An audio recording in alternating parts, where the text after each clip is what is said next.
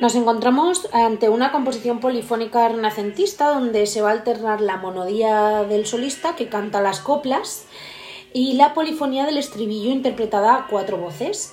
En la audición se escuchan instrumentos de las familias de las violas y la vihuela.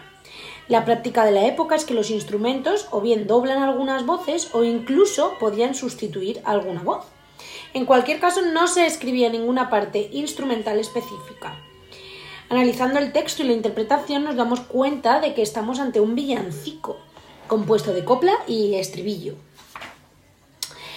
Si vemos la estructura del villancico, el villancico es una forma abierta, en tanto que el estribillo puede admitir dos, tres, cuatro versos o los que sean, y con la estructura métrica y rítmica que se quiera. La copla también sería una forma abierta. La copla en un 75% de los casos es musicalmente distinta del estribillo, pero a veces, como aquí, estamos en una de ellas, tiene la misma música del estribillo o está elaborado con el tema de este. El término villancico hay que entenderlo como una forma culta polifónica de los siglos XV y XVI, cuyo tema puede ser profano o religioso no necesariamente como se entiende hoy, composición navideña, aunque bien es verdad que el tema concreto de este villancico es navideño. La textura es polifónica, pero homorítmica u homosilábica, es decir, impera la sencillez frente a las composiciones polifónicas contrapuntísticas. El villancico, dándole mm, a la voz superior le da a la voz superior una supremacía melódica. La sonoridad de esta audición es renacentista y se sitúa en el ámbito de la música profana. Hay una sonoridad plena con terceras, sextas, cadencias perfectas, movimientos cadenciales de cuartas y quintas en el bajo, equilibrio entre las voces y homogeneidad. Hay una composición a cuatro voces.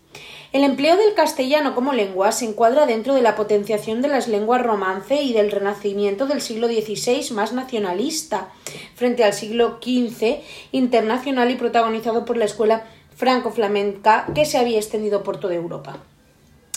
Nos encontramos con una sonoridad plena, con los intervalos de tercera y sexta, y en el bajo observamos los típicos saltos de quintas y cuartas, que nos van acercando cada vez más al surgimiento de la tonalidad encontramos ya la cadencia completa, cuarto, quinto, tónica o primero, que era excepcional en la primera mitad del siglo XV y que cada vez se va haciendo más frecuente, situando esta obra en el siglo XVI. El villancico es anónimo y pertenece al cancionero de Uppsala, que recibe este nombre por haberse encontrado en dicha ciudad sueca por el musicólogo malagueño Rafael Mitjana.